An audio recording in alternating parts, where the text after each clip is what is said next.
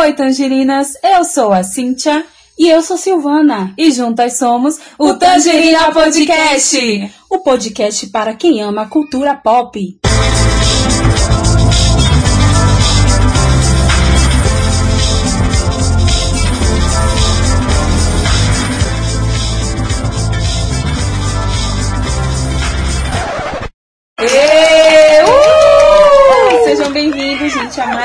Episódio do Tangerina Podcast. Para vocês que não seguem a gente ainda, sigam o Tangerina Podcast, tá bom?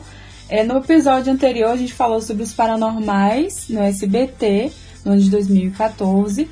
A gente pediu para vocês darem uns feedbacks sobre o episódio que a gente gravou. Algumas pessoas foram tímidas, falaram com a gente pessoalmente, nossos perfis pessoais, mas a gente pede para vocês falarem no Tangerina mesmo, tá? O arroba Podcast ou aqui no, no comentário do Castbox, tá bom? Porque é, a gente já pega diretamente, nós duas, né? Conseguimos ver o, o que vocês querem, a gente não precisa ficar passando um para outro que uma pessoa disse, outra pessoa disse, por fora desse, desse mundo. Então a, a gente quer agradecer a quem foi lá no perfil mesmo, é falar sobre o que gostou, o que não gostou, fazer suas, suas críticas, elogios, enfim. A gente ouviu também que muitas pessoas é, acharam que a voz de Silvana estava um pouco baixa. Não é porque a voz dela estava baixa, porque ela fala baixo mesmo. E eu É, sou a. Giovanna e o Ben aqui do, da dupla, entendeu? Eu que falo alto, eu que grito. Então, mesmo agora a gente tendo. Sou good vibes, good vibes. Mesmo a gente tendo remodelado a forma que a gente vai gravar, ainda assim a gente está fazendo os testes e a voz dela ficou ainda um pouco mais baixa que a minha. No entanto, ainda a gente percebeu que tá um pouco melhor, tá? Vocês querem que eu seja escandalosa? Eu vou Sim. ser, eu vou tentar. Fale mais Mas é isso, gente. É, a gente também gostaria que vocês é, dessem dicas pra gente, sugestões, tá? É, a gente seguiu o nosso feeling nesse segundo episódio, mas a gente espera que agora que vocês já estão entendendo mais ou menos como é a identidade do Tangerina Podcast, que vocês mandem né, as ideias de vocês. Algumas pessoas, quando a gente colocou no Stories que essa segunda, esse segundo episódio era sobre Stranger Things. Uh, Stranger Things! Amor. amamos. É, algumas pessoas deram é, algumas sugestões, a gente vai tentar seguir ao máximo aqui que a gente puder, tá? Mas a gente quer mais participações também, outras sugestões, tá? É porque nós gostamos de Stranger Things também, e a gente sabe que vocês provavelmente também gostam, né? E aí a gente vai trazer essa retrospectiva pra vocês, espero que a gente também tá pretendendo fazer é, um- uma, uma análise do. Desculpa aí, uma análise do episódio da terceira temporada. Os episódios a gente ainda não assistiu. É, comentem o que vocês acham da gente fazer um storytelling mesmo de, de episódio a episódio da terceira temporada. A gente não quis fazer isso da segunda porque já passou, mas como tá em exibição ainda, tá fresco, a gente pensou em fazer como se fosse um storytelling da terceira. Comentem o que, que vocês acham, tá? E algumas séries que vocês querem. Algumas pessoas vieram falar comigo sobre Dark. O que, que vocês acham de Dark? Vale a pena ou não? A gente comentar aqui. E também uma coisa que a gente queria ressaltar: a gente não vai fazer é, a gente não vai comentar sobre a terceira temporada, até porque a gente não assistiu, a gente resolveu mesmo não assistir para não acabar não dando spoiler. A gente vai falar sobre a primeira e a segunda, não vamos fazer storytelling, tá? A gente só vai analisar e trazer curiosidades e easter eggs dessa primeira e segunda temporada, ok? Fomos claros, queridos. É, vocês estão ouvindo alguns papéis porque a gente tá com as anotações aqui. É, e a gente queria que vocês ouvissem as nossas vozes melhores agora. Então vai ter uns barulhinhos um pouco maiores agora do- dos papéis. Mas é isso, gente. Não tá no estúdio, a gente já falou que a gente ainda é proletariado, a gente não tem estúdio, a gente não tem microfone, então tá tudo certo, né?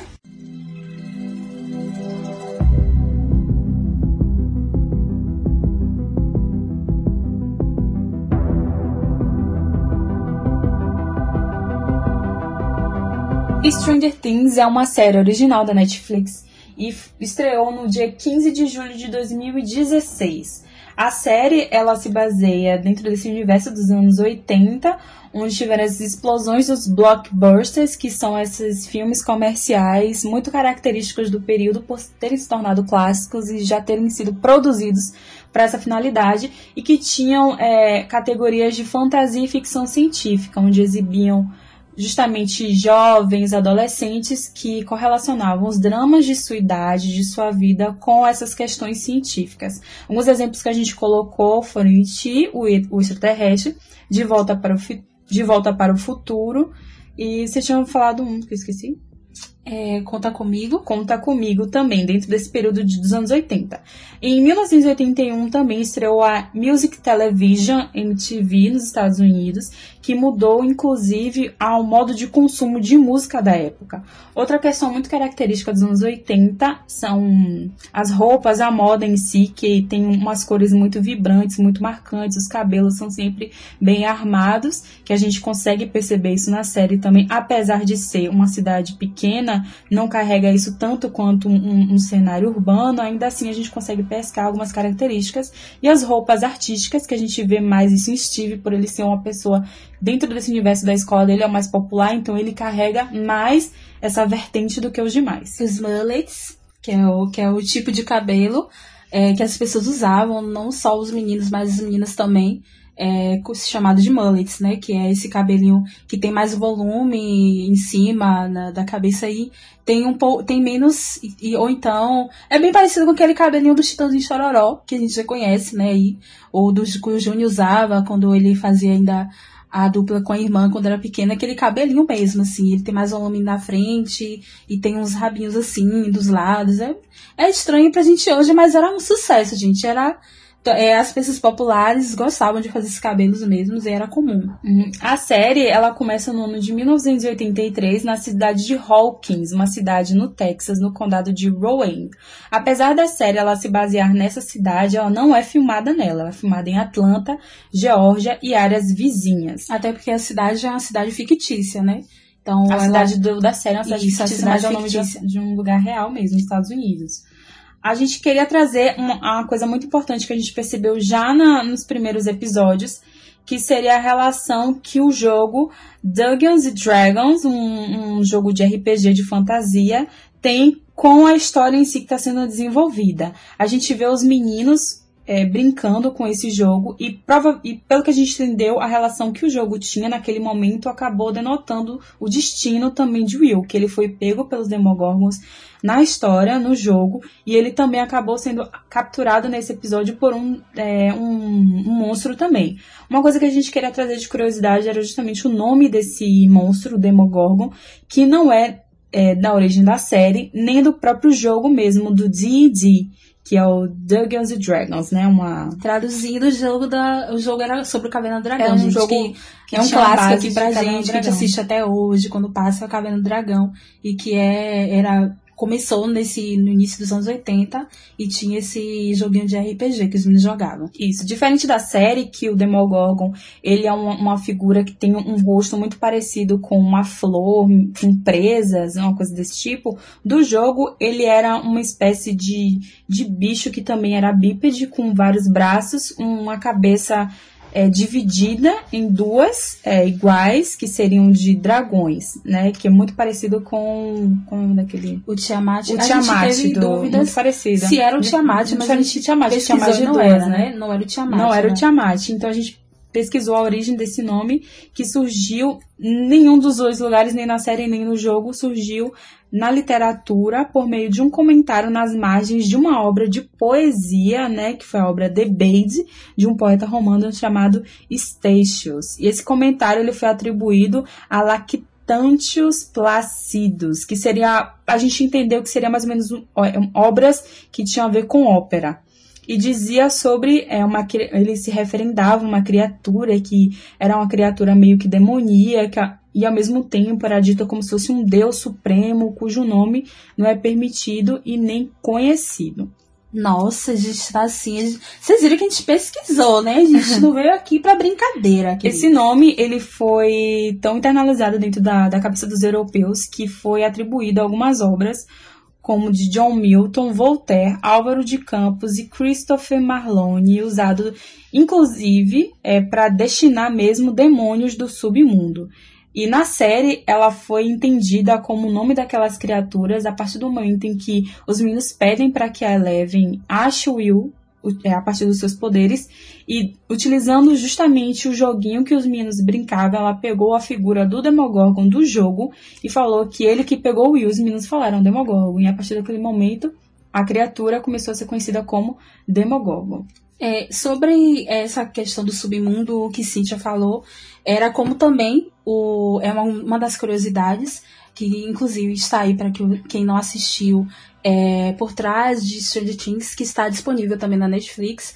Uh, os próprios criadores, é, os irmãos é, Duffers, que é o Marty Ross, que, é, que eles aparecem como The Duffer Brothers, que é, são os criadores e diretores de alguns episódios. Eles falam que eles iam, não iam colocar o nome como mundo invertido, ia ser submundo. Aí várias coisas, na verdade, não só na série como no filme também, eles é, geralmente os roteiristas, eles mudam de ideia, acabam colocando outros nomes, mas o nome inicial era também Submundo. Eu acho que também pela referência que Cid acabou de, de mencionar, que era sobre a origem dos Demogorgons também.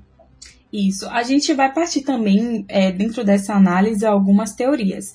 A gente percebeu que existem mais ou menos quatro criaturas, pelo menos o que a gente percebeu, que seria aquele Demogorgon bípede da primeira temporada, que é o que sequestra o Will, um segundo Democão, que aparece já na segunda, o terceiro seria os cipós, que é, é, é, que a gente não sabe muito bem se é um, um, animal, se é uma vegetação, a gente não tem conhecimento. Exatamente. No entanto, ele tem algumas é, algumas reações muito predatórias, né? Ele esguicha coisas para sua sobrevivência, que seria para paralisar. A gente percebeu isso na cena dele com o Jim, que esguicha um, líquido que deixa ele meio alucinado e os cipós vêm e começam a apertar ele para na intenção mesmo de sufocá-lo. E o quarto seria um monstro das sombras, é, o devorador de mentes. Sobre essa distinção do primeiro e segundo bípede e o cão, existem teorias que dizem que, na verdade, o Demogorgon, dentro da série, ele é passado por fases, cinco fases, que seria o Frogogorgon, que seria aquela primeira e segunda, é, já na fase que ele é cuspido pelo Will, e ele aparece já com as quatro patas. O Catagorgon, que seria naquele período que o D'Artagnan, ele comeu o gato do Dustin, né? É, ele, ele tá, passando por ele várias... Tá um, ele tá maior, ele tá parecido com um democão, mas ele não tá Isso, ainda ele, ele daquele se, tamanho. Ele vai evoluindo, né? Ele vai ganhando patas, porque no início ele parece uma lesminha, depois ele ganha patas, Isso. aí vai evoluindo. O Dogogorgon ou Demodog, que Dustin chama, seria justamente aquela fase que a gente viu vários Demogorgons parecidos, com, é, bem de quatro mesmo, diferente do, do primeiro.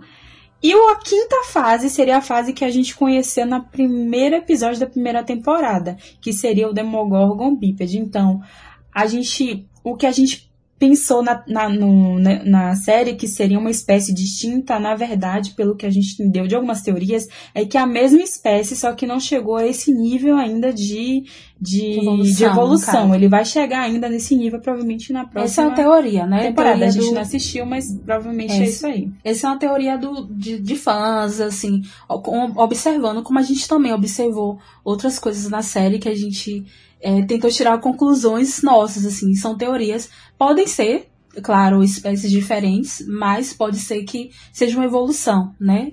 É, que seja, que eles realmente não sejam cães, que eles ainda iam evoluir para se tornar a criatura que Eleven destruiu no primeiro, na primeira temporada. Isso. Ah, outras coisas interessantes que a gente percebeu são teorias sobre o Will ser, na verdade, uma incubadora. Como assim? A gente percebeu que o Will, que o Will ele entrou no mundo invertido, ele ficou lá durante um bom tempo, quase uma semana praticamente, e ele voltou estranho, diferente, e no final já da primeira temporada ele cospe uma gosma estranha, que é, é uma lesminha, e que ele acredita que essa lesminha tenha se desenvolvido no D'Artagnan. A gente começou a pensar, será que todos aqueles outros, porque começaram a surgir vários, porque o da primeira temporada a gente viu apenas um, e a gente pode atribuir isso também a um instinto animal, porque existem animais que gostam de caçar individualmente, existem outros animais que não. Então a gente não sabe se isso é uma característica é, exclusiva ou não, que choca justamente com essa teoria das fases, porque se for uma fase, então não justifica. Ele em um momento ele tá caçando em bando e outro ele não está, sabe?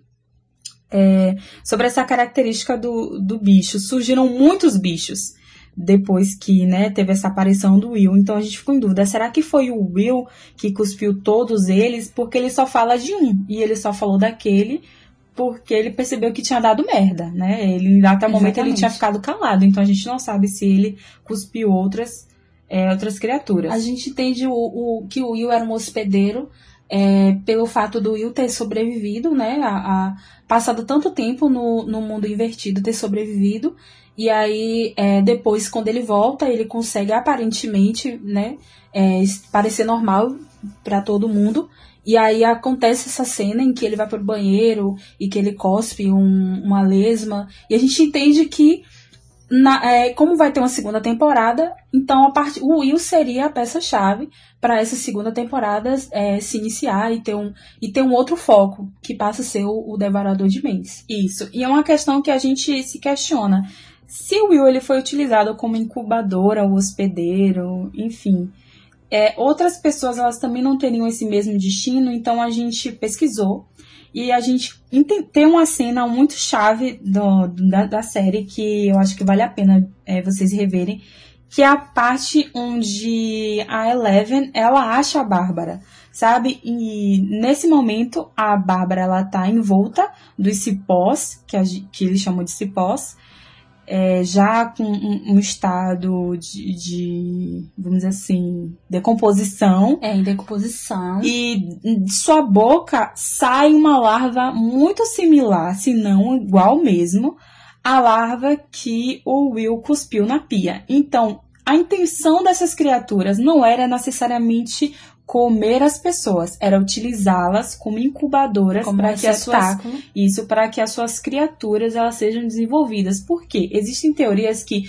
nenhum dos demogorgons são é, fêmeas, todos os demogorgons são machos. Eles precisam de um receptor para poder gerar, realmente gerar novos novos seres, né? Que a gente não sabe qual foi a origem, então, já que ele precisa Exatamente. disso para poder se e reproduzir. A, e como o Devorador de Mentes, é, segundo a, a pesquisa ali de Dustin, ele fala que o Devorador de Mentes, ele é como se fosse de outra dimensão e ele precisasse, é, e ele quisesse conquistar outros mundos, e para isso é óbvio, para ele conquistar outros mundos, ele vai precisar escravizar alguém também, né? Ou conquistar outros é, outros mundos. E talvez ele tenha conquistado realmente ali aquelas criaturas demogorgons.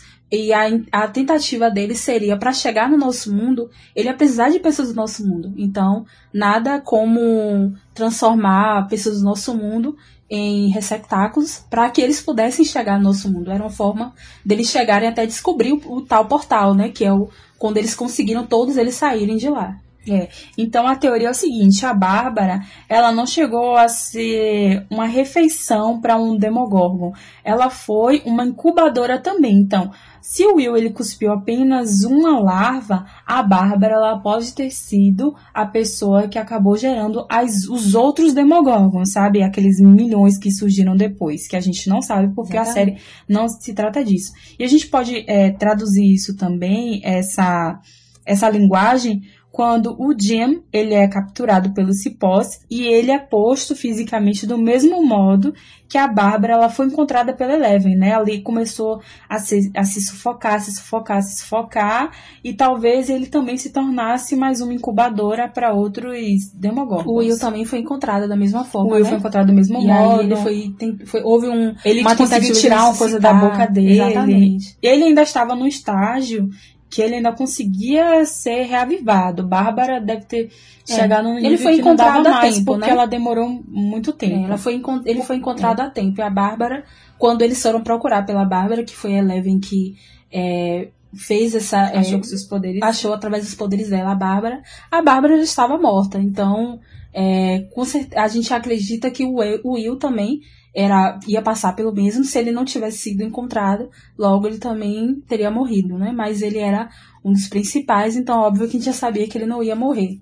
Mas a Bárbara, a gente acha que foi um pouco. É, a personagem ela foi um pouco injustiçada, que ela quase não apareceu. Uhum. E, e tudo também girou um pouco em torno dela, né? Porque todo mundo queria saber o que aconteceu com ela, enfim. Ela também desapareceu e houve todo um mistério também no desaparecimento dela. Sim. É, a gente, sobre os monstros das sombras, Silvana já falou, né, que seria uma criatura que vem de outros mundos, mas uma coisa interessante que a gente viu é que as mesmas partículas que foram utilizadas para criar esses, esse monstro das sombras é, ele veio daquela destruição que a Eleven teve do primeiro Demogorgon. Lembra que ele foi destruído e ele se tornou um pó assim estranho, meio preto e tal. Eles, os autores, eles utilizaram dessa mesma, desse mesmo, dessa mesma ideia para criar um deus, não que ele tenha se originado depois disso, tá? É só ideia mesmo desse pó preto, porque para eles o Mestre das Sombras é um fenômeno da natureza. Tanto que quando ele é é, apresentado na, no final da, da, primeira temporada, né, pela visão do, do Will, ou no final da, da primeira? Não lembro. É, não, ele, ele começa ele tem uma visão no início, no, início da, da, segunda, segunda isso. Exatamente. No início da segunda, quando ele vê o, o, o Mestre das Sombras, ele cria relâmpagos, tem um, toda uma névoa por trás dele, porque a intenção dele realmente é ser um fenômeno da natureza e não um monstro físico, vamos dizer assim. Isso.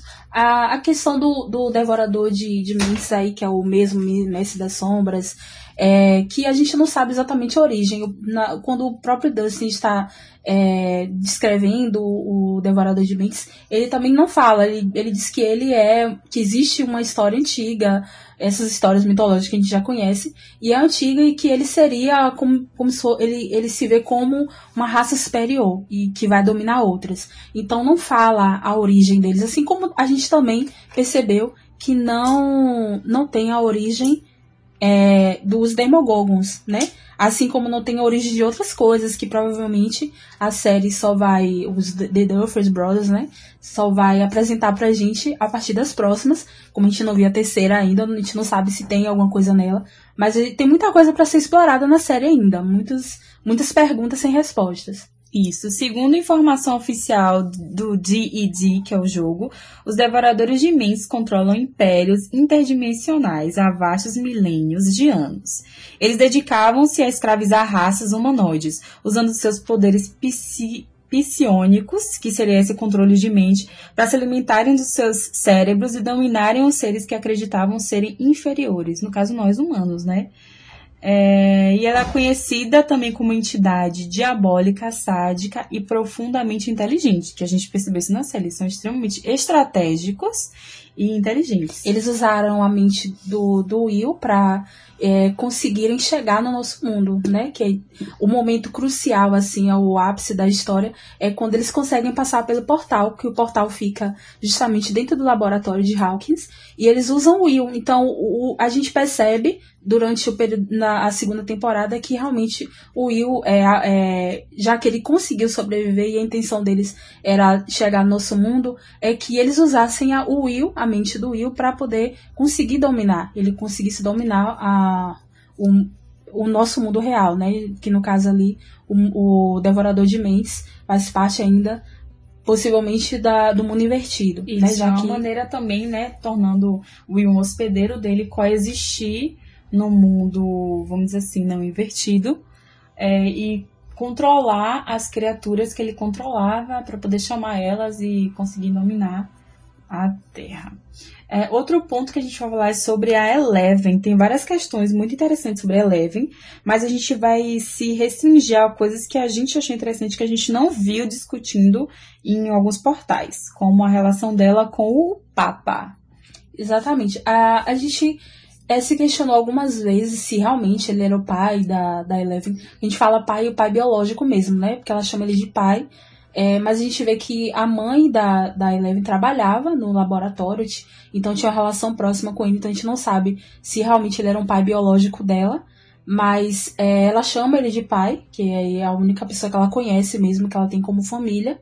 E à medida que essa relação, que ela vai crescendo e que ele vai se utilizando dos poderes dela, porque é, como cientista é óbvio, ele queria saber até, até que ponto os poderes dela poderiam ser, ser úteis, o que ela poderia fazer com eles. É, essa relação vai se transformando numa relação abusiva e tóxica, porque ele não tratava necessariamente ela como uma filha, né? Ela era apenas um instrumento da ciência para ele. E ela não era. E, e, por mais que a gente ache estranho e bizarro, bizarro mesmo, muitos cientistas fizeram isso com os filhos, e vocês podem até procurar. A gente procurou é, histórias assim, porque a gente pensou, será que, que é algo aleatório? Lógico que não, né? A gente que estuda essas áreas, áreas de audiovisual, ou área de comunicação, a gente sabe que nada é por acaso. E aí a gente viu algumas histórias é, sobre a, o caso, por exemplo, da vacina da varíola, surgiu justamente porque um cientista usou é, seu próprio filho para isso, para chegar à, vacina, para demonstrar que, que você precisa usar o próprio vírus ou a própria bactéria para poder usar, para poder é, conseguir uma, uma espécie de antídoto, né? Que, é, que seria a vacina. E outros casos também, como o caso do Darwin também. Ele também usava o próprio filho. Então, você lendo essas coisas, você acha que é bizarro, mas dentro do universo dos cientistas, eles talvez considerem isso como algo mais normal, não sei, né? Não sei se essa, essa é a palavra.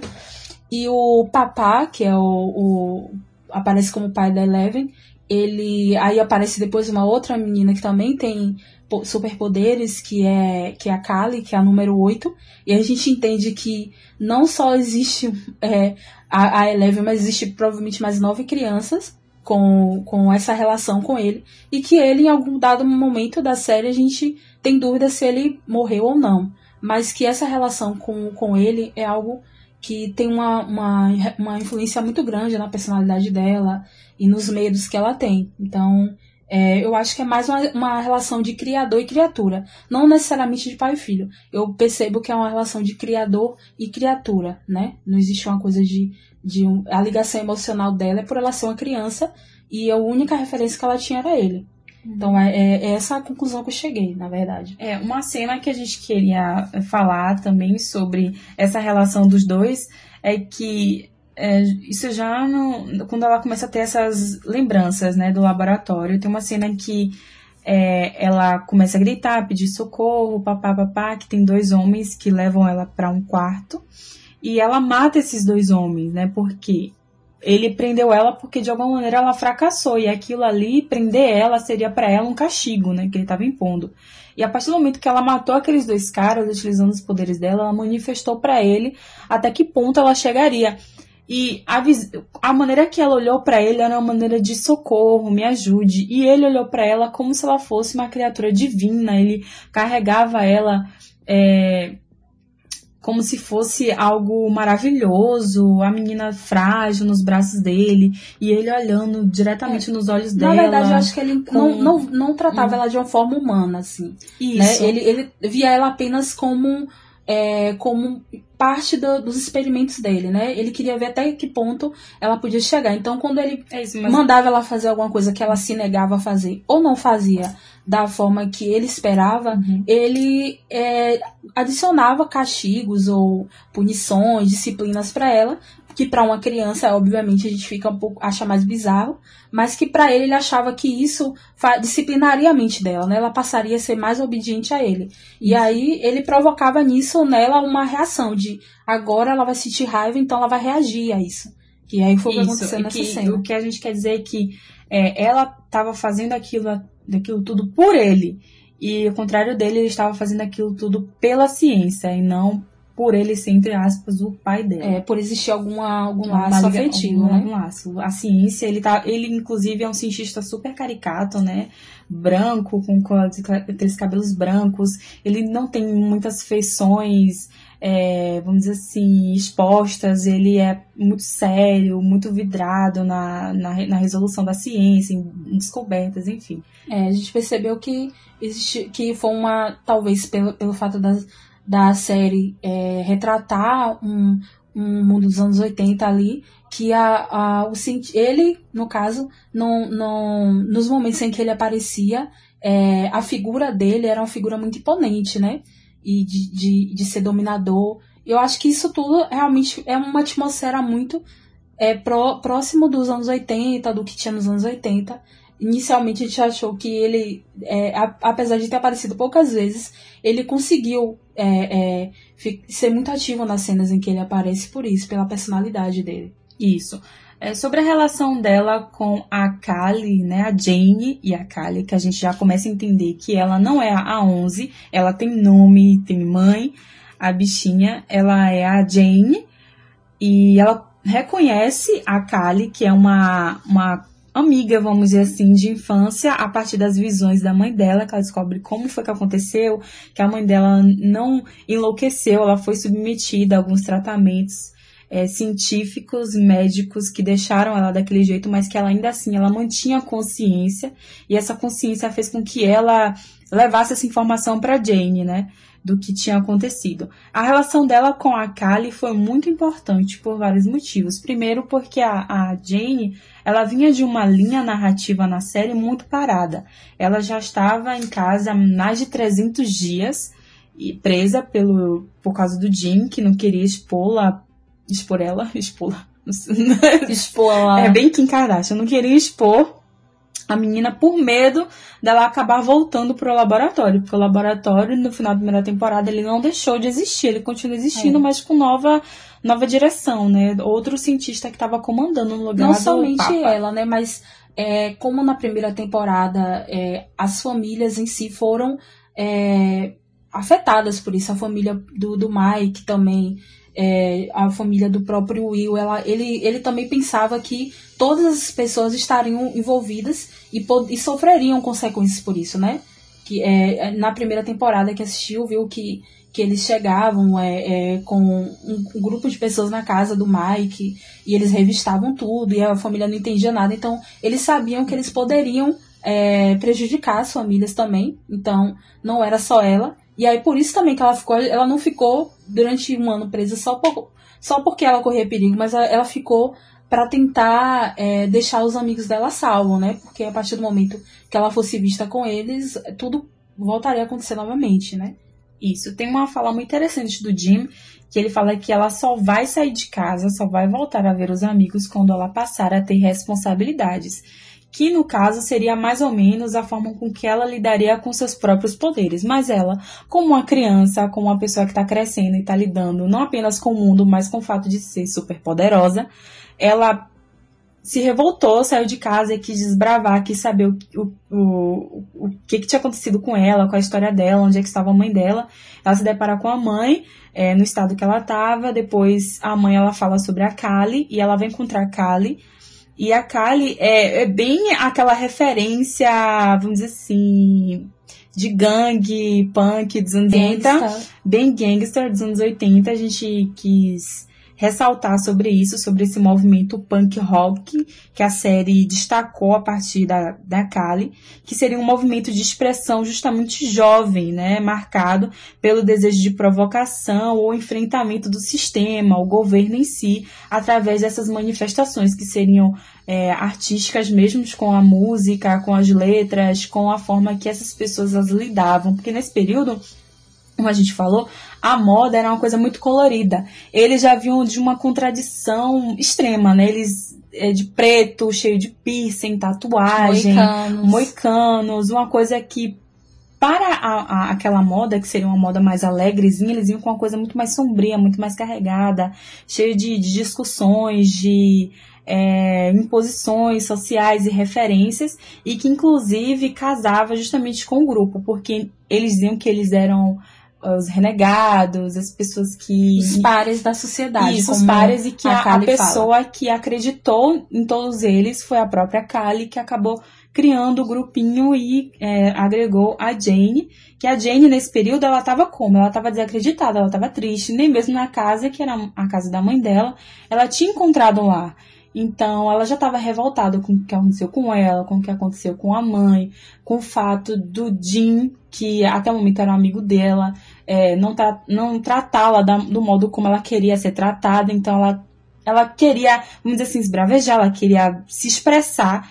E houve essa transição, né, da Jane, que, que tava com aquelas roupas mais, entre aspas, caipiras, mais de menina, ela mudou completamente, mudou o cabelo, escureceu o rosto, os olhos, colocou a jaqueta, é, né? Foi uma maneira, acredito que uh, os roteiristas tenham pensado justamente fazer como se fosse, entre aspas, né, um plot twist da personagem.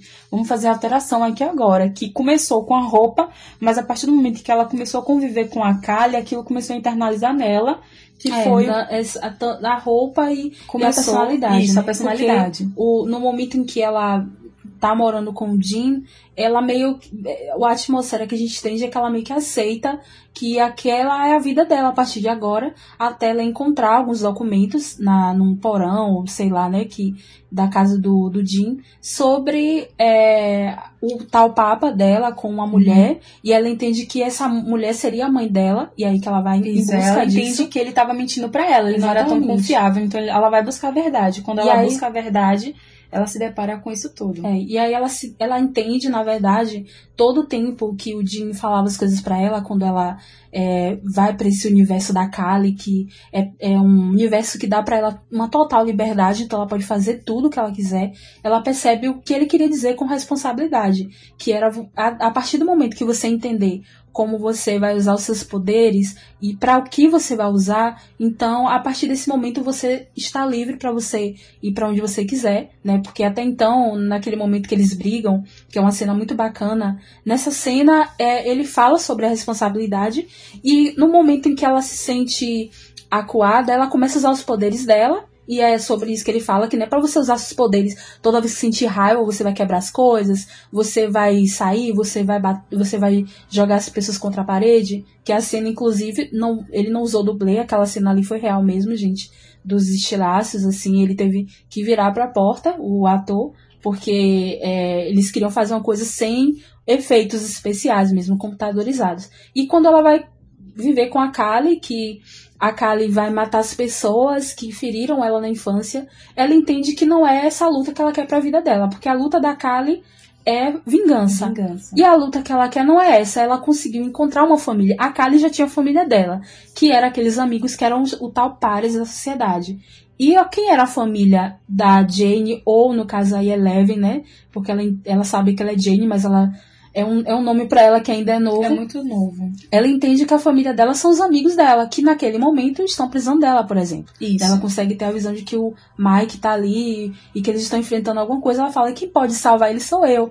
Essa, esse, esse é o meu destino, sabe? Não é uhum. é me vingar. E o momento né? de enfrentamento da própria Jane é quando eles é, arquitetam, né? E atrás de um dos responsáveis por tudo que aconteceu com a mãe dela, da tortura.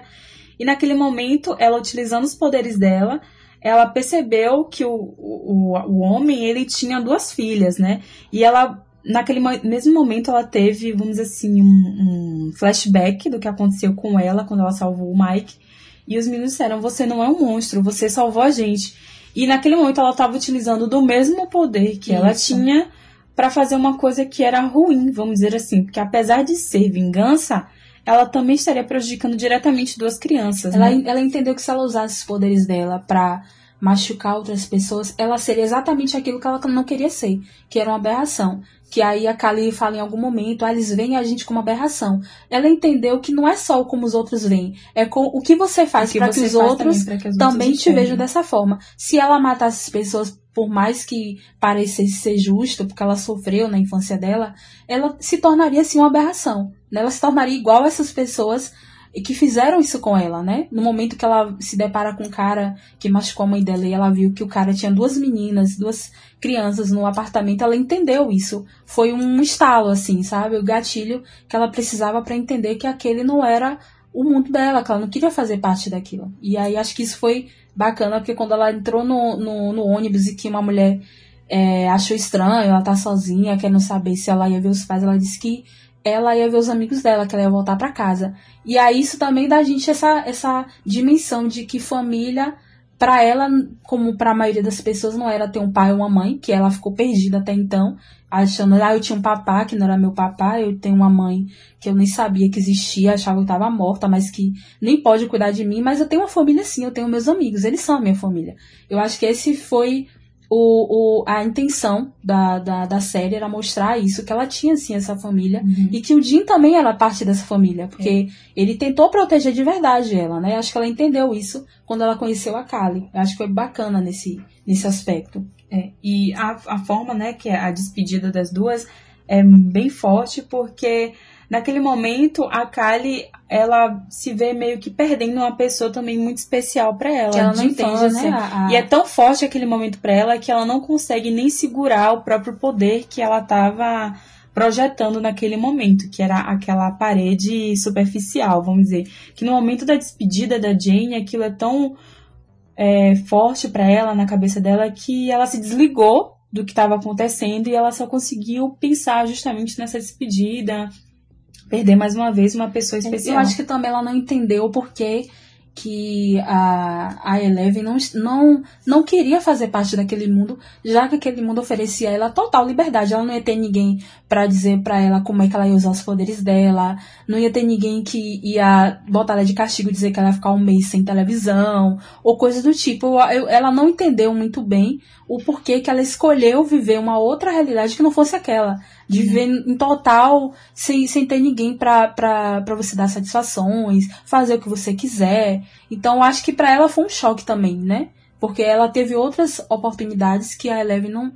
É, é, no caso, ela não teve a mesma oportunidade, talvez, que encontrar uma pessoa como o Jim, por exemplo, encontrar amigos como, como o clube do, dos meninos lá, como a Eleven encontrou. Ela teve que ir pra rua, ela fez amizade com pessoas da rua, e que foram os, o, o, aquele grupo que é os pares, que é, provavelmente eram pessoas que não tiveram muitas oportunidades na vida ou tiveram grandes problemas de, na, na, na, no seu crescimento até a fase adulta.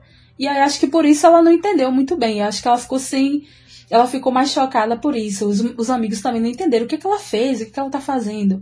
E aí é, é, foi bacana mostrar que, é, que outras crianças provavelmente tiveram destinos diferentes da Eleven, né? E talvez ele, a, a, os, os é, Duffer Bros mostre, mostre isso nas próximas temporadas, se eles mostrarem, seria interessante que a gente tivesse contato com outras crianças que participaram desse experimento, né? É, que a Eleven passou também. Sim. É, uma coisa interessante que a gente vai destacar como uma referência para Stranger Things é, foram que os irmãos eles destacaram no universo de Stranger Things a referência de tubarão e de E.T., o extraterrestre. Do tubarão, eles destacaram justamente a criação da, dessa criatura do tubarão, que foi submetida a um experimento científico e acabou desenvolvendo uma racionalidade um pouco diferente, mais estratégica, e que eles queriam pegar justamente isso para criar essas criaturas do, do universo de Stranger Things. Seria a minha criação se voltando contra mim, eu não sei o que fazer. Você vê o pôster lá no, no quarto do Will, do, do Tubarão também. Tem várias referências, até mesmo na, no cenário, né, que eles colocam dos anos 80. Então tem do, do, do, do Tubarão no quarto do próprio Will. Que é não só. É, tanto os, os irmãos falaram sobre a referência, como atores falaram que tiveram que, que ir buscar outras referências dos anos 80 também, a não ser é, não somente Tubarão, como o próprio Will, de é, ter ido buscar alguns é, produtos que falavam sobre é, possessão, para ele saber como ele poderia fazer, né, na cena em que ele, a mãe vai fazer quase o exorcismo nele. Então, todos tiveram que fazer uma espécie, como a gente chama aqui de laboratório, que é o ator buscando é, se conectar ao seu personagem, àquela atmosfera que ele vai precisar vivenciar né, na narrativa. Isso. E eles citaram também outras, outras obras de Steven Spielberg, que tem uma característica muito marcante no cinema de utilizar essas mesmas características que eu falei sobre os anos 80, né? Dos blockbusters, das produções de fantasia, Isso. ficção, dos jovens estarem em destaque na cena. Para vocês que aí ficam. Porque eu sei que muita gente é, critica Steven é, Spielberg, é, mas... Stephen King também. Eles é, destacaram Stephen King. É, a gente pediu no Instagram para vocês falarem o que, que vocês queriam que a gente falasse sobre a série. A eu, underline, sou, underline, K, KH, que é Caroline. Ela pediu pra gente falar sobre storyline, storytelling, easter egg e diversidade. Storytelling não vai estar tá tendo, Carolinha, porque a gente não se propõe a contar a história da primeira e segunda temporada, porque a gente parte do pressuposto que vocês já, tem, já tenham visto, e a gente só vai citar algumas coisas que a gente achou interessante analisar e destacar, né? É, talvez, talvez a gente pense na storytelling agora na terceira temporada, que é mais recente. Isso. Então as pessoas estão falando muito sobre a terceira temporada. A gente não assistiu ainda, mas a gente pode tentar fazer um storytelling para os episódios da terceira temporada. Mas como a primeira e a segunda temporada já está disponível, todo mundo já conhece, e a gente trouxe algumas curiosidades que podem ter passado despercebido também para algumas pessoas, ou curiosidades, porque algumas pessoas assistem, mas elas não pesquisam, né, essas coisas. E a gente veio trazendo para adentrar a terceira temporada já, sabe, com força total, né, queridos? Isso. É, vamos de diversidade primeiro, depois easter eggs? Pronto, vamos. Pronto. A gente vai falar sobre racismo é, de início. Olha, a gente já começa com um tema, um tema forte. Racismo, porque no início da segunda temporada tem o Halloween, onde as pessoas tradicionalmente se vestem de criaturas, monstros, coisas diferentes, né, da normalidade. E os meninos, eles acabam é, tomando como referência para esse período os caça-fantasmas, e todos eles vão para a escola vestido de um deles, né? Tinha estreado naquele mesmo ano, que tinha estreado de 84. De 84, é. De então, uma temporada para a outra foi a diferença de um ano. Então aí como eles eram quatro, e aí eles pensaram, ah, vamos do Caso Fantasmas, eu tava, tinha estreado naquele ano, e aí eles queriam, é, é, provavelmente faziam parte do universo deles, e aí eles, cada um ia de um personagem. Isso. E a gente vê o embate, porque o Mike e o Lucas, eles não quer, eles brigaram para ser um dos personagens dos Caça-Fantasmas, que é um homem negro. Por quê? De acordo com eles, o, o Lucas tinha que ser o cara por motivos óbvios, porque ele era o negro do grupo também, né? Então, ele tinha que ser ele porque ele era o mais jovem no grupo. Ele, o Mike deu uma justificativa, mas que pra gente é só pelo fato dele ser o cara negro que faria sentido visualmente, vamos dizer. É. E o Lucas, para ele, é, tava errado, porque ninguém queria ser o cara porque ele era muito estereotipado e tal. E essa é a questão do racismo, né? No, no, e representatividade negra no cinema. Que desde essa época a gente já pode perceber como é colocado e que até na própria série é estereotipado pela irmã do Lucas, que é uma menina meio. Ela fala de um jeito diferente, né? Mais aberto, bem mais, vamos dizer assim, debochado ela brinca com os meninos, né? Chama eles de nerd, como se ela fosse, né, maravilhosa, que ela é maravilhosa, a gente sabe. E é bem assim, muito. Pra você ver a diferença que é colocado. Por exemplo, a Nancy, ela é de um jeito e a irmã do Lucas, ela é de um jeito totalmente diferente. Apesar dela ser mais jovem, ela tem muito mais atitude, ela, assim, ela é muito mais empoderada. É, que é uma, um, um estereótipo, é, muito clichê das mulheres negras americanas. É, não só das mulheres negras, do, do dos negros em si. É, eu, eu, a gente não, não chegou a ver como era esse personagem para ver se ele era muito A gente só viu algumas cenas mas que parecia pelo, que ele era o engraçado do é, grupo. Pelo que a gente entendeu, parece que ele era o que era menos talvez menos nerd ou, me, ou que tinha ou que interagia ou que trazia, envolvimento é, trazia menos conhecimento. Talvez ele só era aquele cara que tava no grupo sabe aquele que faz piadas sem graça Isso. que ninguém acha graça mas que tá ali só porque é não é ele é engraçado ele tinha talvez ele tinha uma presença que fosse pro cinema mais interessante para poder porque chamar a atenção das pessoas, negro. então ele era caricato.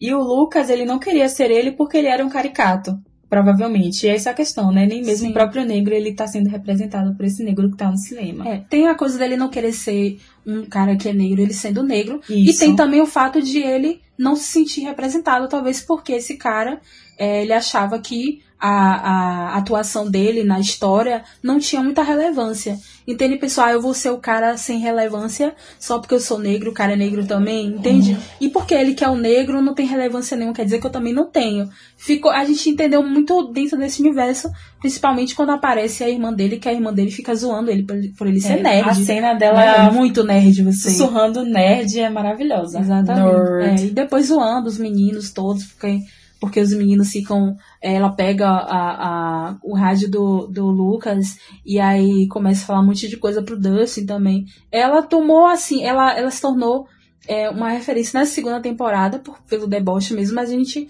percebe que existe também um estereotipo. Por ela ser uma mina negra, ela vai ser mais debochada, porque a gente já vê isso em outros, outros seriados, a gente vê isso em outros filmes. E era. E até hoje, na verdade, né? Se perpetua muito esse estereotipo. Que Não aos só poucos. do negro, mas do gay também. Do gay também. Isso. É, é uma crítica que a série, vamos dizer assim, entre aspas, ela tentou abordar, mas que ao mesmo tempo, por se, tra por se tratar de uma produção também dos anos 80, ela teve que colocar como sua característica, porque a família do Lucas é a que menos aparece das Isso, famílias. A gente também percebeu isso. A única Que pessoa na- que na tem um destaque além do Lucas na é, da sua família é a menina também pela, pela personalidade que ela tem, que não tem como, né, passar despercebido. A gente vai é, apontar também representatividade feminina, que a gente colocou. Por quê? É, na primeira temporada, o grupo dos meninos ele acaba acolhendo a Eleven por dois motivos. Porque o Mike ele acaba gostando da Eleven, ele tem uma conexão muito rápida com ela. E também pelo fato dela ter superpoderes. Na segunda temporada, a Mas ter superpoderes pra você ser aceito. tem... se aceita. Foi assim com o grupo da Kali também. Quando ela chegou, ela foi super zoada pelo, pelo grupo. E aí depois, quando eles viram que ela tinha superpoderes, alguns até maiores, assim, ela tinha mais poderes que a Kali até. Aí o grupo já começou a tra- tratar ela diferente. Foi aí que o pessoal começou a vestir ela. E todo aquele... Aquelas coisas que vocês já viram. Mas no início, ela, ela sendo uma garota comum, todo mundo ia zoar ela. E ela também não ia ser aceita no grupo dos meninos também, né? Isso. E na segunda temporada a gente tem um novo personagem que seria a Maxine, ou Mad Max, que é uma, uma garota que ela chega de outra cidade, ela vem já, vamos dizer assim, quebrando tabus, porque ela quebra o recorde do Dustin do, do jogo e eles acabam ficando muito surpresos por Dustin ter perdido a sua, vamos dizer assim, a sua coroa no jogo e ainda mais por ter sido para uma menina, e isso que Né. chamou mais a atenção dele, né? É. Claro que a gente tá falando do cenário dos anos 80, onde essa discussão era menor, no entanto, não era rasa, tá? Nesse período já existia, sim, muitos movimentos feministas e muito fortes, principalmente por ser Estados Unidos.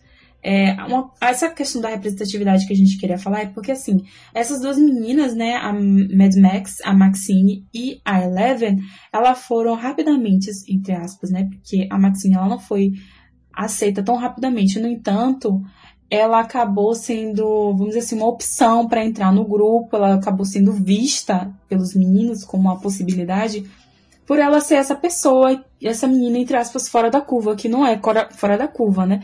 A única questão é que ela era uma menina que não era feminina, ela era mais moleca, ela jogava e etc. E provavelmente ela era uma menina nerd também, só que a gente não, não conseguiu adentrar muito nessa, nessa parte dela ser uma garota nerd. No entanto, essas duas pessoas que tiveram mais facilidade de entrar nesse grupo eram as meninas menos femininas possíveis. Uma pessoa que ganhou destaque e que também era que também não, né, que não era feminina, era que era feminina, mais feminina, era Nancy e que o papel da Nancy foi tá, estar entre uma briga entre dois homens, né, entre o Steve e o Jonathan. Ah, mas a da, da a Eleven e a Max também. É que é, é aquela coisa, as duas, quando entraram no grupo, elas também tiveram que enfrentar isso. Enfren é, não entrar no grupo como qualquer outro inte- integrante. Se fosse um menino, não teria essa briga. A Eleven é, gerou uma briga entre o Mike e o Lucas.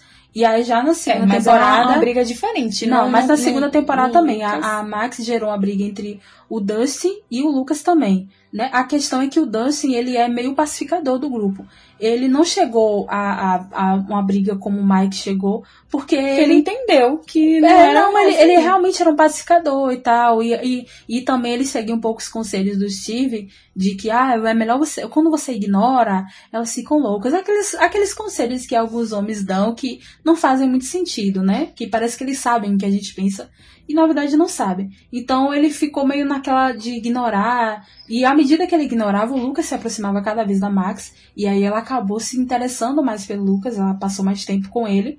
Mas as duas, para entrar, elas tiveram que enfrentar uma coisa de, de primeiro, de, de triângulo amoroso que nem existia, nem deveria existir. Uhum. Só para estar Mas ali. a questão é que a história delas não boas, era só né? baseada nisso. A da Nancy era, era praticamente sim. isso. É, a Nancy era, era exclusivamente isso. porque a Nancy, a Nancy não tinha superpoderes e a Nancy também não era uma menina nerd. A Ela Nancy era, era uma menina comum. Ela era super nerd, inclusive. A Nancy? Steve, sim.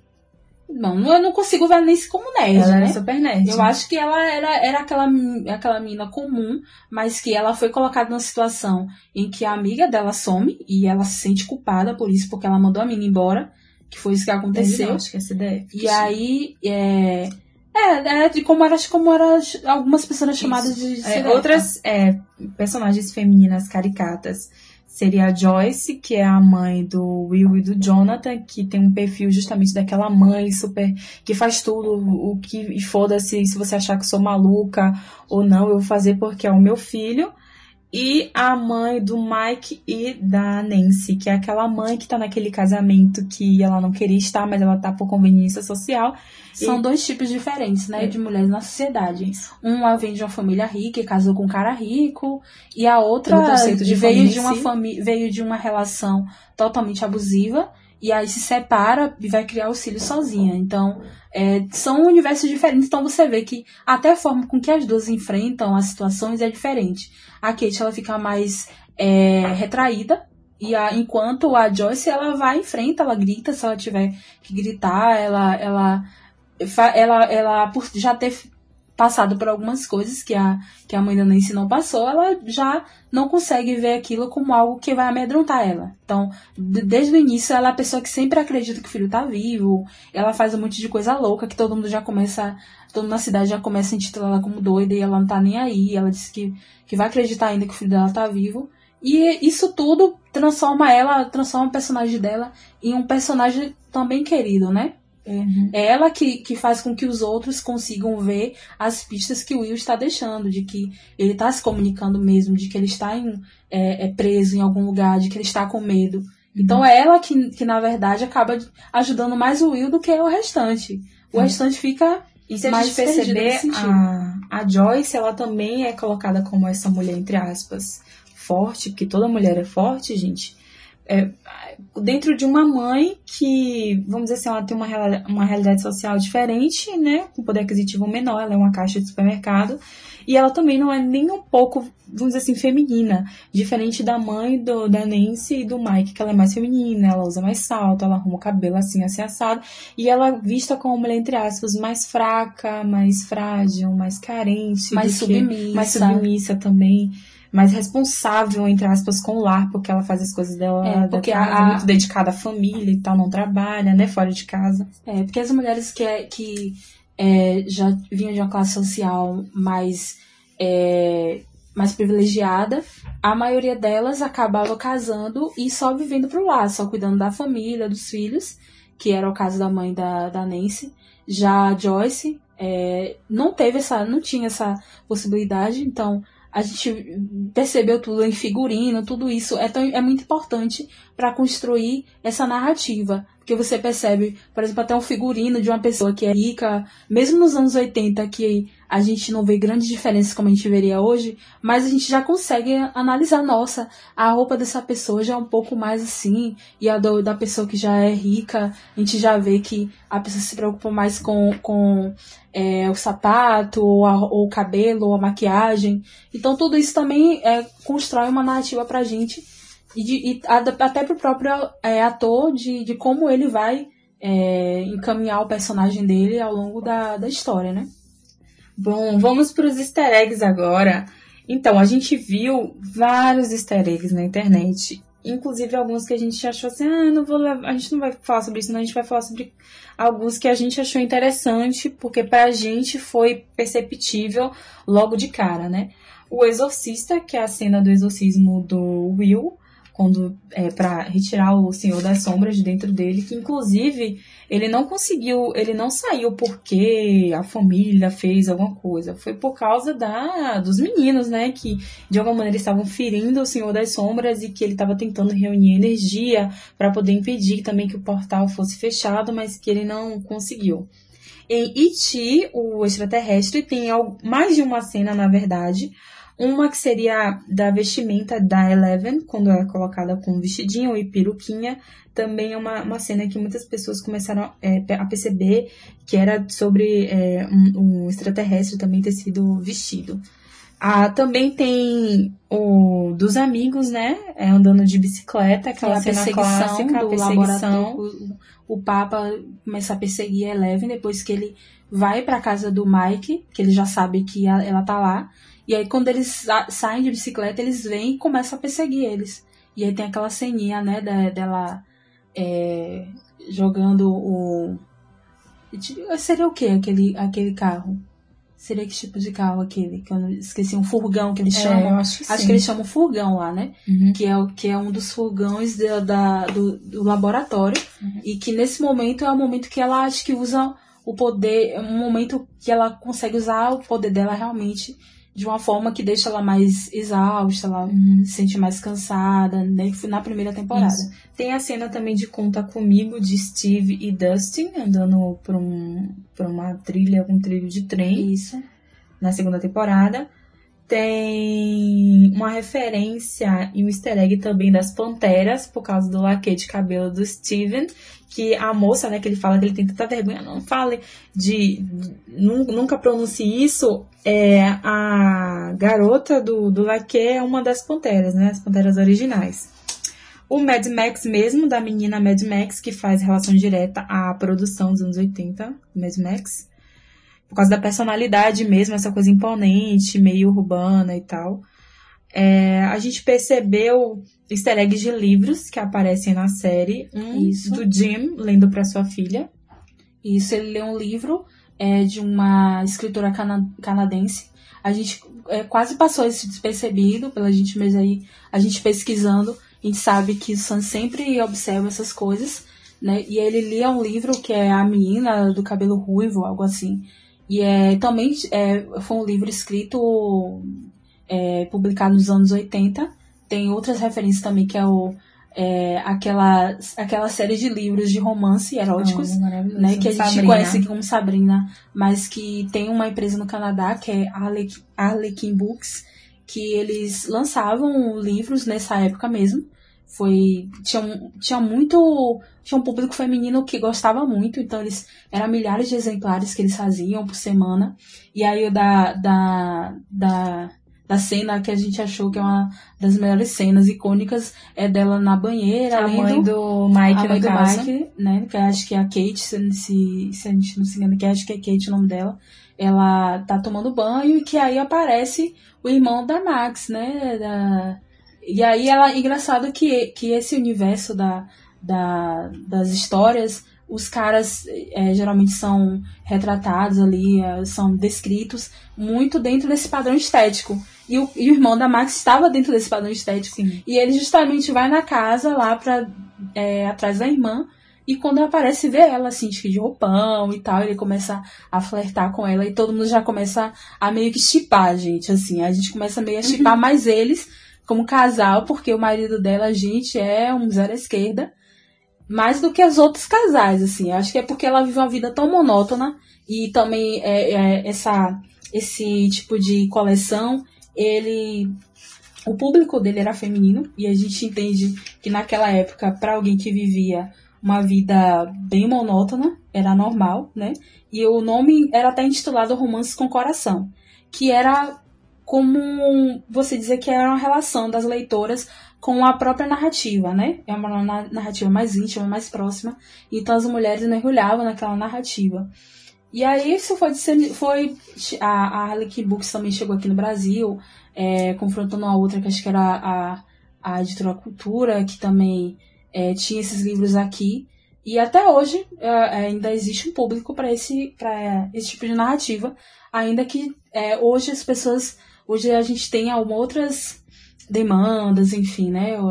Mas naquela época esse romance ele era bem popular entre as mulheres. Isso. Outro easter egg que a gente percebeu foi do próprio nome da cidade de Hawkins. A gente percebeu uma relação com o Stephen Hawking, que Isso. faz referência, né? Ele já utilizou o nome de uma cidade que existe, um lugar que existe, mas referendando também um físico que ele estuda, estudava, desculpa. Que é doutor em cosmologia. Doutor em cosmologia. E antes mesmo é, de sua morte, ele acabou publicando uma obra sobre mundos paralelos. Isso. É, a gente até é, pesquisou algumas coisas sobre é, como surgiu essa ideia do mundo invertido, né? Tem essa, essa parte aí científica mesmo, real, do Stephen Hawking, que ele era um doutor em cosmologia, ele estudava isso. É, aí a gente foi procurar coisas que a gente achava que tinham relação. E aí é, tem uma, uma história que é, desde a época do Orkut aí, para quem é da época do Orkut, enfim, eu acredito que tem gente que é dessa época, tinha uma comunidade que chamava Sete Além e que o administrador ele disse que tinha acontecido um, uma, uma situação com ele nos anos 90, dele voltando para a faculdade, e que ele é, ele entrou dentro de um ônibus, nesse ônibus ele percebeu que o ônibus não estava indo para onde para casa dele, não estava passando pelas mesmas regiões, e aí ele percebeu que alguém veio até ele, uma mulher veio até ele e perguntou se ele iria para Sete Além. E ele não entendeu nada, né? E aí ela falou assim: é melhor você descer, porque esse ônibus vai para Sete Além, alguma coisa assim. E aí todo mundo do ônibus começou a gritar para ele descer. Desce, desce. Ele ficou meio. ficou assustado, desceu. E aí ele. Depois disso, ele ficou com aquilo na cabeça. E aí, quando chegou a época do Orkut, ele resolveu fazer uma comunidade para saber se outras pessoas tinham tido uma experiência parecida, sobre Sete Além, e realmente outras pessoas começaram a vir com histórias. E aí isso virou meio que a lenda urbana. Até hoje, se vocês forem ver aí alguns vídeos na internet, existe sim uma, um, vários vídeos e algumas, alguns sites, enfim, portais que falam sobre coisas de suspense, coisas sobrenaturais, eles falam sobre Sete Além. A gente também viu que tem uma, uma série na Netflix que vocês também podem procurar essa série. Eu assisti recentemente é, também fala sobre, é, sobre, um, sobre universos paralelos.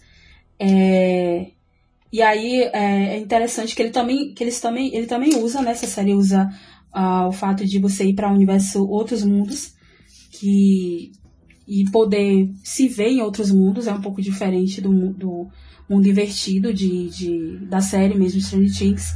É, e aqui, é, deixa eu falar pra vocês, tem também que depois, imagino que né? vocês Depois tenham... você recomenda. Depois você recomenda? Ah, pode ser, pode ser. Deixa aguardem, gente. É, aguardem. Deixa o filme e essa Até série. O final. Que eu gostei por causa da temática. Não é uma, uma série, a gente não espera grandes coisas, mas para quem se interessa pra, por esse tipo de temática, cosmologia e tal, que na época eu tava pesquisando algumas coisas desse tipo, é interessante. Ele realmente explica mais, foca mais nessa temática.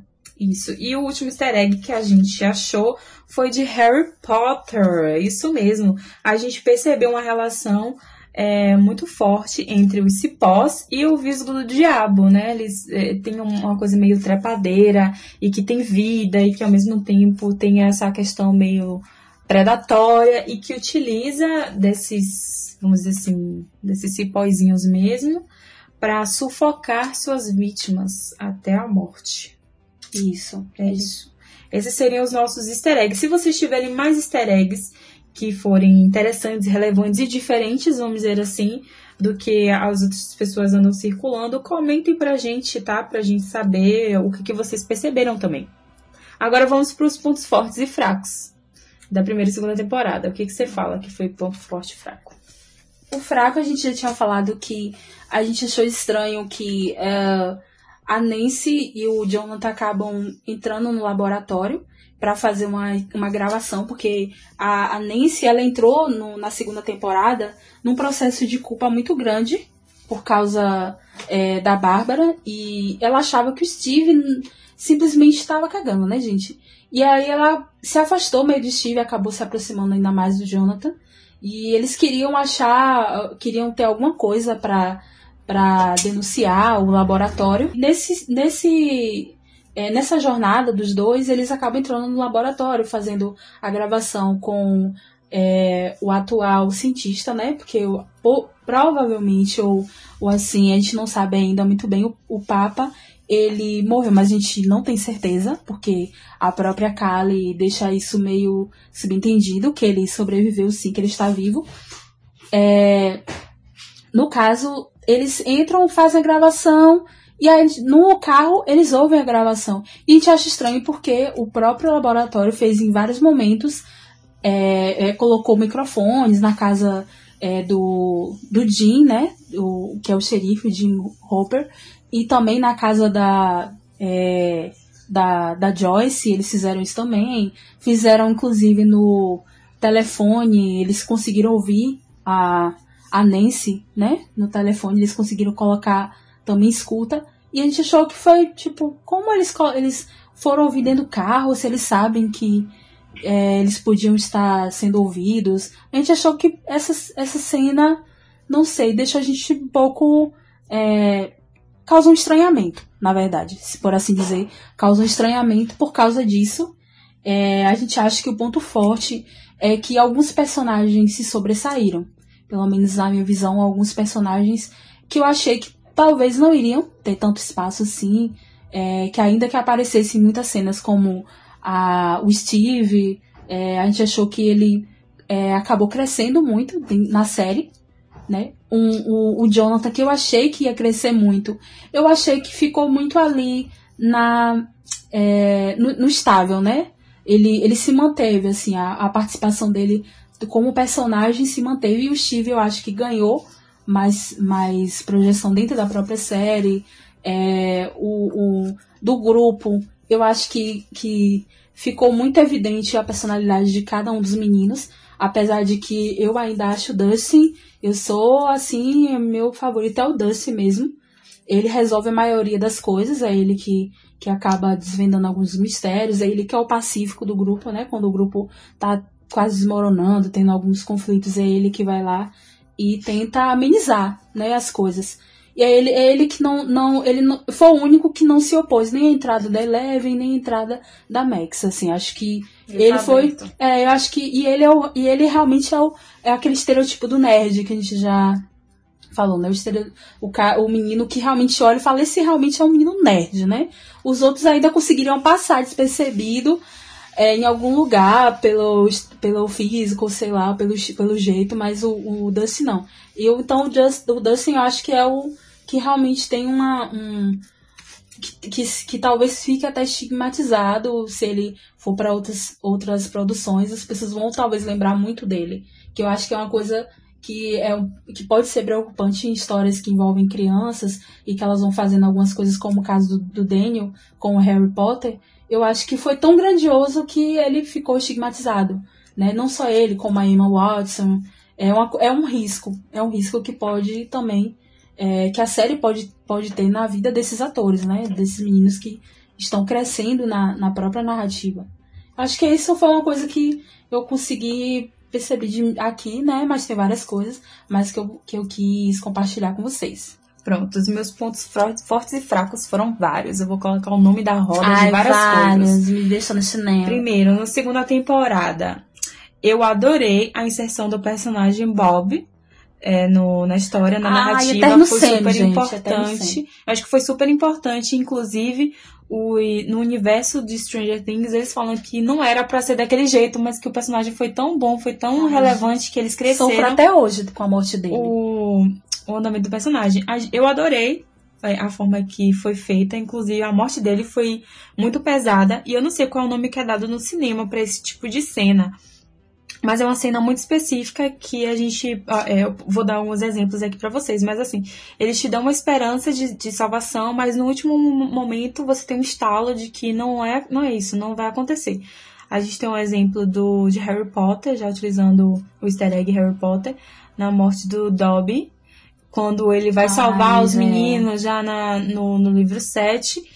Que nunca dá aquela superei, esperança de salvação e no, no, momento que você acredita que dá tudo bem, na verdade não tá tudo bem, não. Porque, é, é como eu falei com o Cintia, é aquele personagem genuinamente bom, né? Que é o, a, aquela, aquele personagem que você fala, essa pessoa é muito boa, cara. E você fica mal por ela ter morrido. Porque é, em várias passagens dele com a, a Joyce, a gente percebe que ele traz para a vida da Joyce uma estabilidade, uma leveza que a Joyce não teve, né? Já que ela veio de um relacionamento totalmente abusivo, ruim, enfim. Ela teve uma vida muito difícil é, afetivamente. E aí ele traz essa, essa estabilidade, ele, ele é um cara super atencioso com ela, então sempre que ela pede para ele, olha, eu não posso falar sobre isso, ele não insiste. Uhum. Então, e, ele, e ele fala, né, nossa, quem diria que eu estou namorando a jo Joyce Barnes, que, é, que era provavelmente a menina, é uma das meninas é, populares da escola, e ele era um nerd. Ele possivelmente Sim. era um Dustin na época dele, assim, que era é. aquele menino que achava que não ia ter sorte com ninguém.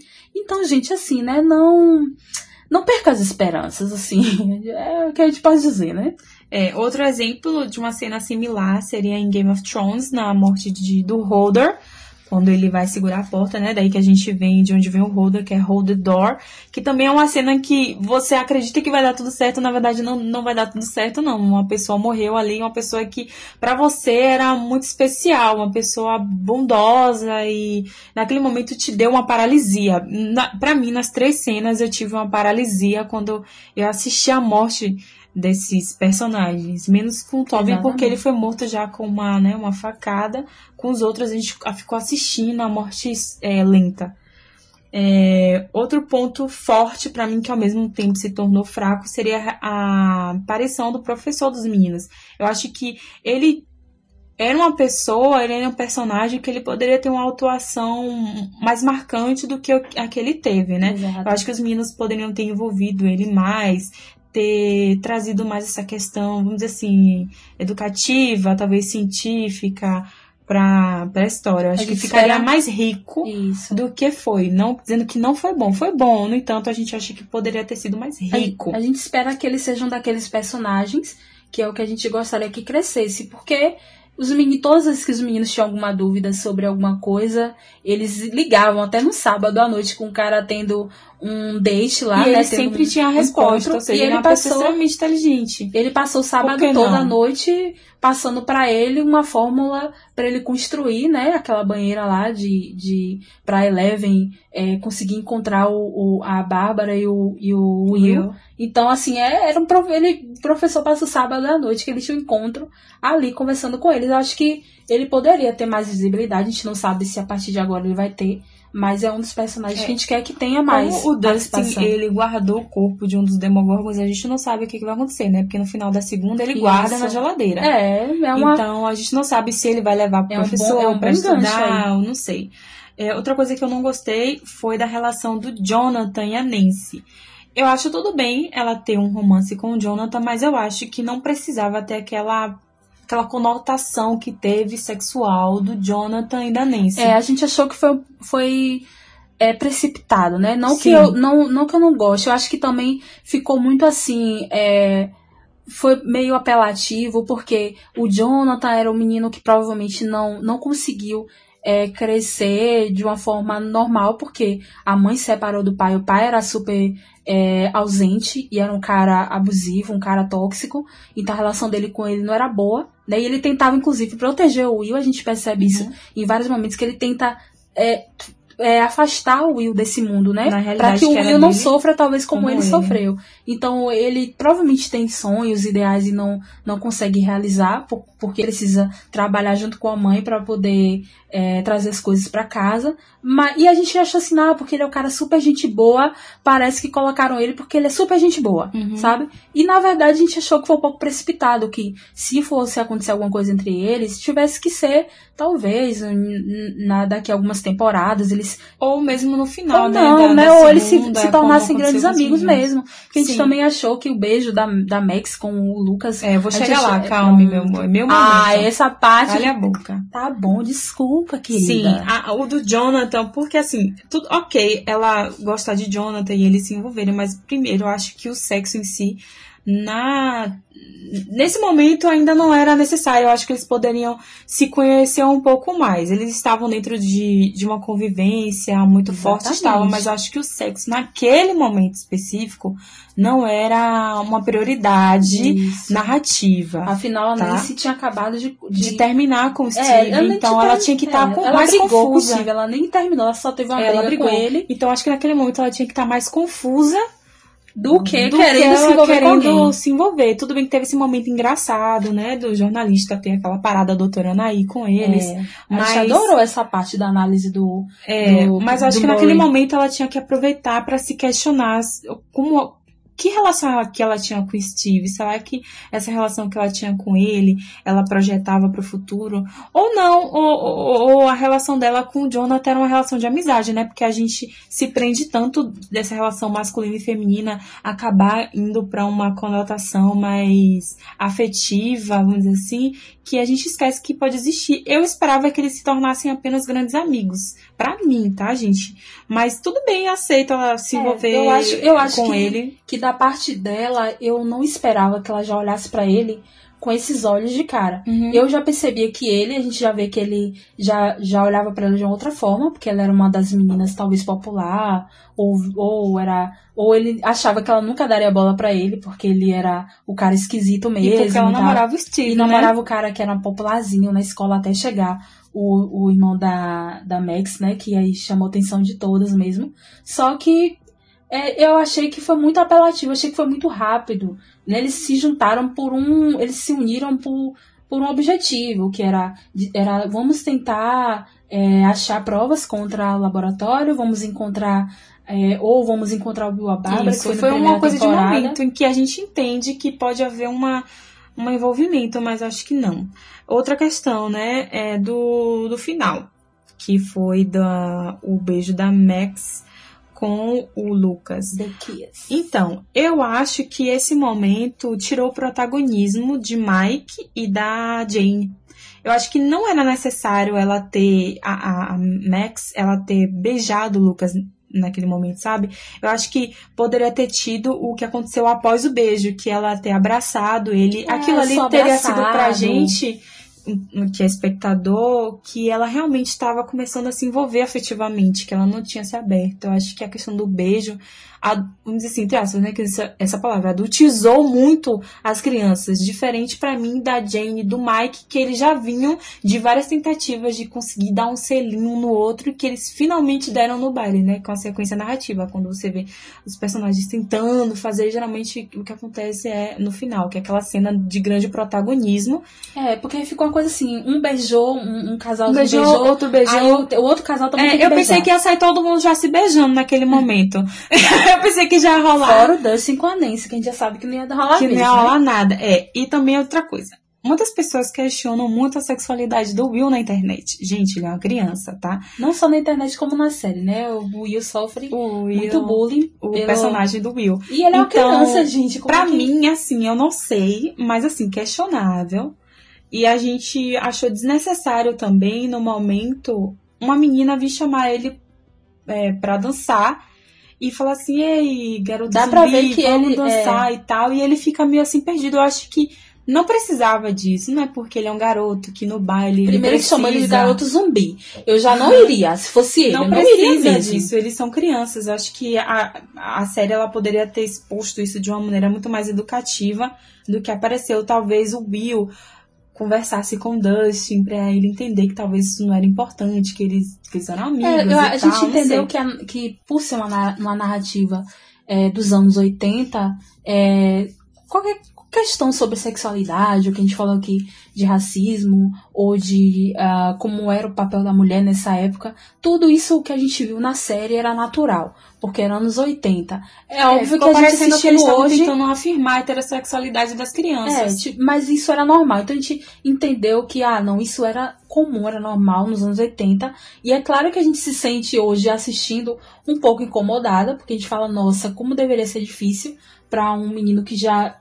Que, na verdade, a gente... É, acha que o Will pode ser sim gay, enfim, mas o como, o como o fato dele ser ainda uma criança, né, tá entrando na adolescência, é, existe uma pressão para definir já a sexualidade dele quando na verdade essa não deveria ser, não deveria ser o, o ponto central, sabe? Ele passou por outras coisas, mas a série mostra como é, desde aquela época uma, uma criança, e principalmente um menino, ele já tinha uma pressão por ser um cara heteronormativo, por exemplo.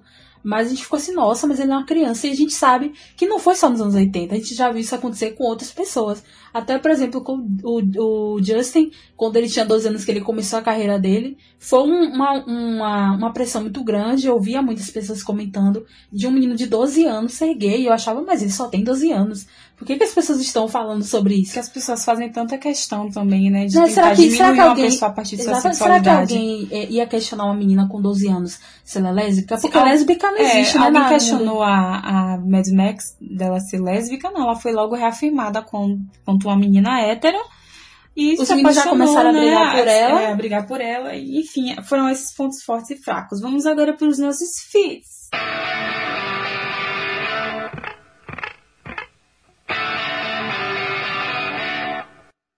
O primeiro feat, eu acho que é óbvio, que é da própria série. E indo pra terceira temporada, por favor, comentem, gente. Não esqueçam de comentar. Vocês querem que a gente faça o storytelling dos episódios da terceira temporada? É, a gente também faz com o universo de Stranger Things, porque os produtores e atores eles aparecem. Inclusive, tem algumas farpinhas muito interessantes de vocês observarem, que nem tudo são flores, nem mesmo no mundo do- da Netflix.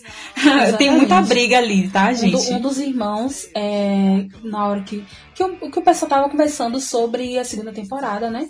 Porque o Por Trás de Stranger Things, que está na Netflix, é, foi gravado com o elenco. E aí, em algum momento que eles falam, "Ah, a gente queria começar com o fliperama, que é o momento que a Max, quando a Max aparece, que é, o, que é todo aquele universo ali do, do jogo do Dig Dug, que é o Dustin perde pra, pra alguém que ele não sabe quem é. Ele acha que é um menino, inclusive. E aí, quando ele sabe que é uma menina, ele fica muito, nossa, como assim? E ela é muito boa e tal. É, aí, na parte do fliperama, ele vai falar que foi que eles tiveram essa ideia. Aí, o, o, o ator que faz o Dustin disse que não, que na verdade. É, ele e o, o Finn, que faz o, o Mike, tinham falado sobre o fliperama e eles tinham. É, Eles deram a ideia, Eles né? deram uma ideia. Aí ficou uma coisa E que ele falou, vocês sempre se negam a dizer que foi a gente, na e verdade. Isso é uma coisa meio estranha, A gente vale a ficou até com medo dele matar o personagem do Dustin, porque existe isso, gente. É. Um, um criador, quando ele fica muito aborrecido com o ator por algum motivo, Acho ele mata o personagem. ele é muito relevante É, eu acho, agora. eu acho que, que seria muito difícil, eu acho que eles iam perder muito. Uhum. Mas tem muitos atores que acabam perdendo seu personagem numa Por trama porque eles brigam com o diretor, eles brigam com, É, alguém da produção. What, what else? Então, é, eu tinha falado sobre algumas re- referências que eu tinha visto. É, tem o filme de Donnie Darko, né? Que é um filme também que fala sobre essa coisa do- dos universos paralelos. É, não, não, não tem como. Não tinha, a gente não tinha uma referência de com, to, com todos os elementos, né? Crianças envolvendo o universo paralelo. Mas aí a gente tentou achar algumas coisas. E essa série que também tem na Netflix, tá, gente? E assim, tem na Netflix? Tem. É, se eu não tivesse te conhecido, que é.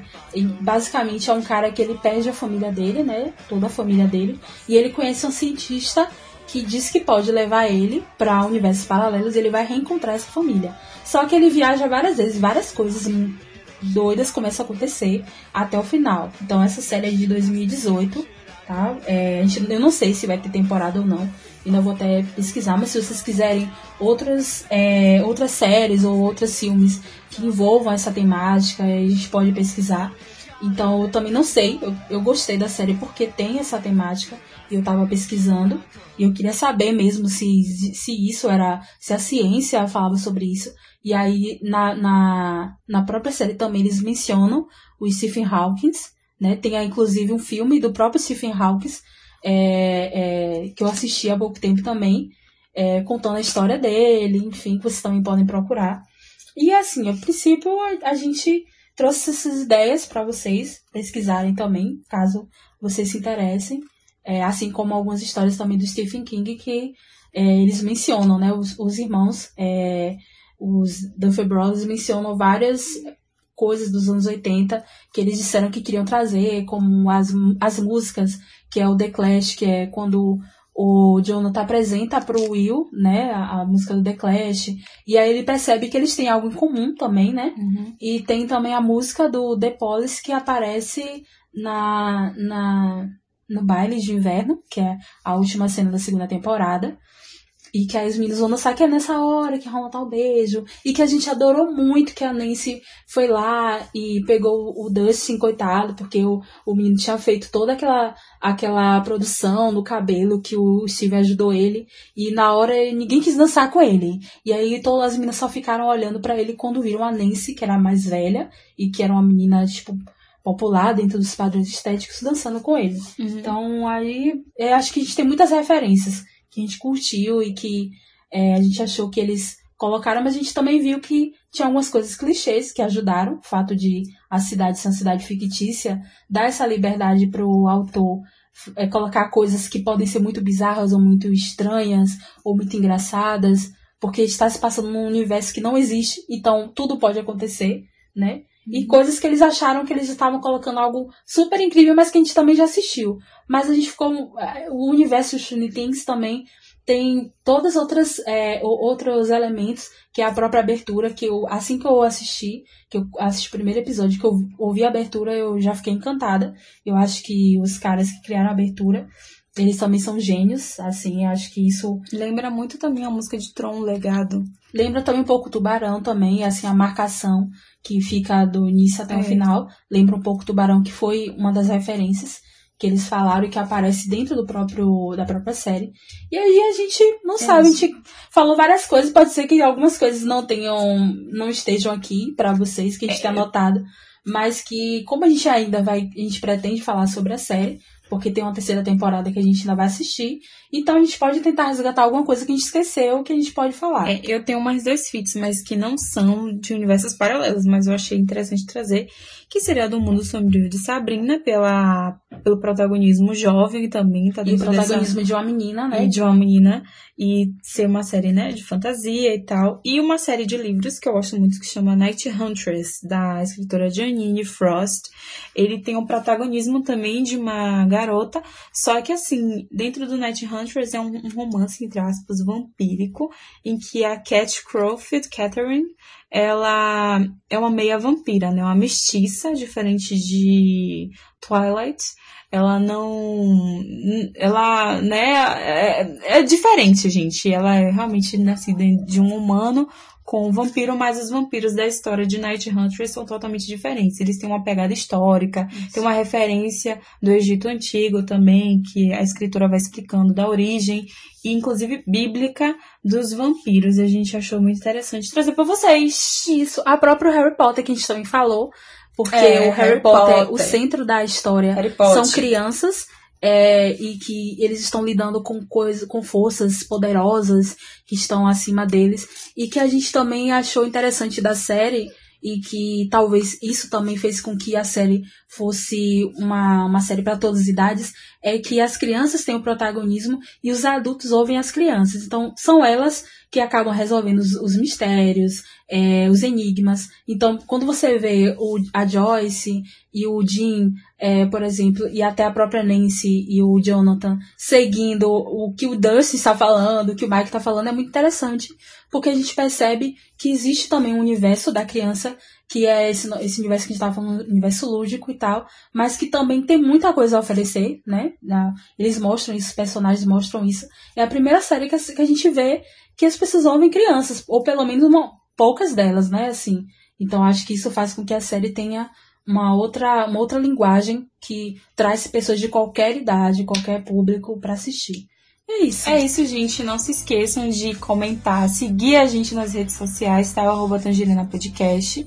Comentem o que, que vocês acharam do episódio, críticas, sugestões. Não se esqueçam de colocar os easter eggs que vocês perceberam também na primeira e segunda temporada.